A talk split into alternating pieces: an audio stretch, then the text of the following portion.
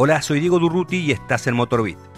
Este es un podcast para aquellos que aman los autos, las motos y la velocidad. Todas las semanas te traigo historias y anécdotas relacionadas con el deporte motor y la industria automotriz, también entrevistas e informes especiales. Me puedes escuchar en Spotify, Apple Podcasts, Google Podcasts y en las principales plataformas digitales. En Motorbit vas a encontrar un lugar para disfrutar de tu pasión de una manera distinta. Hoy, François Sever la estrella que se apagó antes de tiempo.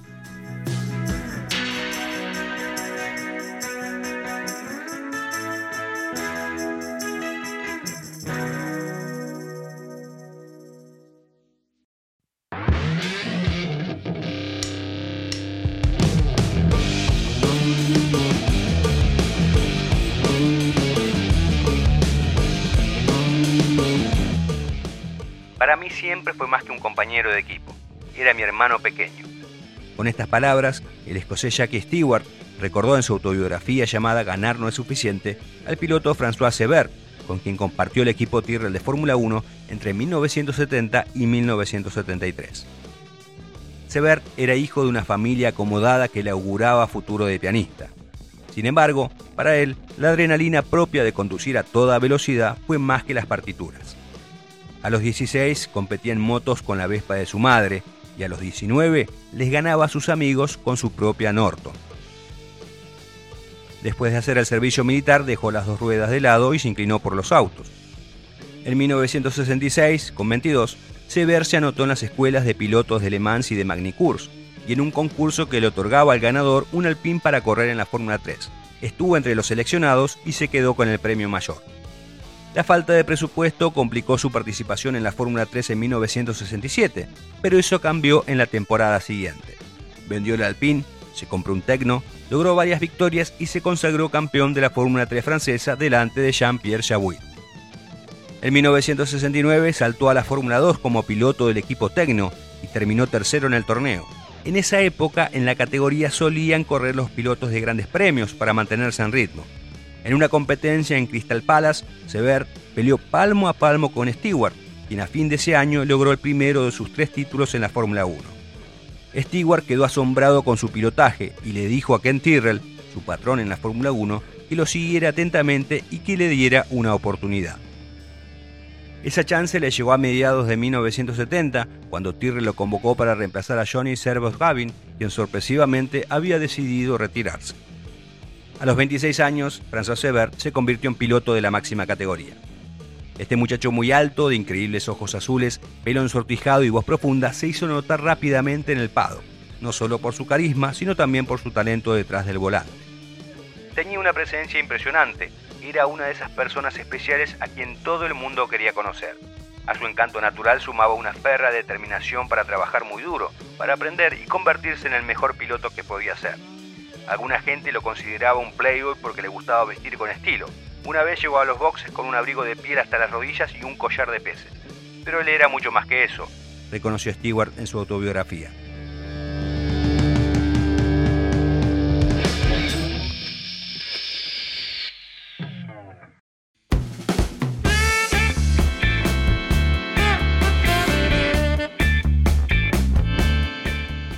Sever debutó en Fórmula 1 el 21 de junio de 1970 en el Gran Premio de Holanda con un abandono.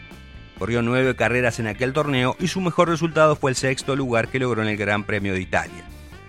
La experiencia cosechada en esas competencias, sumado a los sabios consejos de Stewart, se hicieron notar en 1971. Fue segundo en los grandes premios de Francia y Alemania, tercero en Italia y ganó en Estados Unidos. Terminó tercero en el campeonato, aunque muy lejos de su compañero que logró su segunda corona. En 1972, Sever tuvo una campaña irregular. Solo visitó el podio dos veces, gracias a los segundos puestos del Gran Premio de Bélgica y el de Estados Unidos. Terminó sexto en el certamen, mientras que Stewart fue subcampeón de Emerson Fittipaldi. En 1973, finalmente, el francés brilló como nunca antes, y eso se hizo notar en los resultados. Verlo en el podio fue algo normal y además ayudó a Stewart a conseguir su tercer cetro. Era evidente que tenía un futuro promisorio en la categoría. Stewart ya sabía que esa temporada iba a ser la última en la Fórmula 1 y lo había convencido a Ken Tyrrell de que su joven compañero fuera la nueva punta de lanza de la escudería. Pero François, que no sabía nada de las intenciones del escocés, ya se imaginaba en 1974 corriendo para Ferrari. Suponiendo que en Tyrrell volvería a ser el escudero de Stewart, había iniciado conversaciones con la escudería y todo ya estaba muy avanzado. Así se llegó a la última fecha del calendario en Walking Glen, escenario del Gran Premio de Estados Unidos, aquel que Sebert había ganado dos años antes. El ambiente en Tyrrell era por demás distendido. Stewart ya había conseguido su tercer título en Italia y ahora estaba concentrado en su despedida, algo que ni siquiera su coequiper sabía.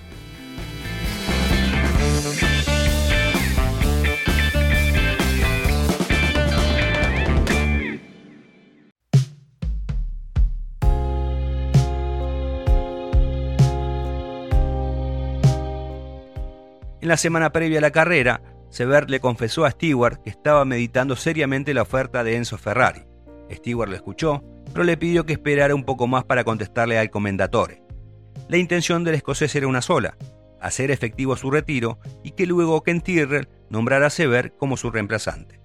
El viejo leñador estaba tan entusiasmado con tener a Sever como primer piloto que le pidió a Stewart que se dejase ganar en el caso de que los dos estuviesen luchando por la victoria. El escocés lo dudó un poco, ya que su intención era retirarse con un triunfo, aunque dejó la puerta abierta a que eso pudiera suceder.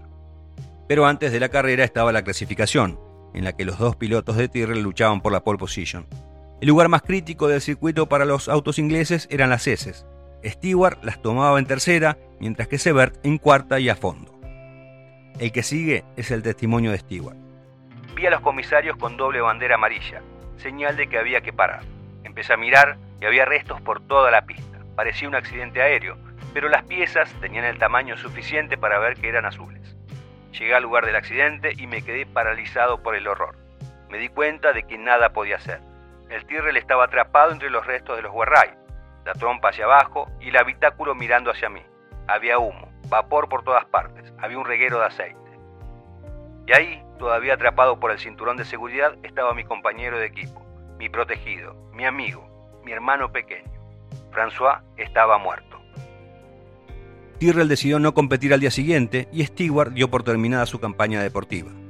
El 6 de octubre de 1973, la estrella de François Sebert se apagó para siempre. Stewart perdió un amigo y la Fórmula 1 un piloto que podría haber sido un gran campeón.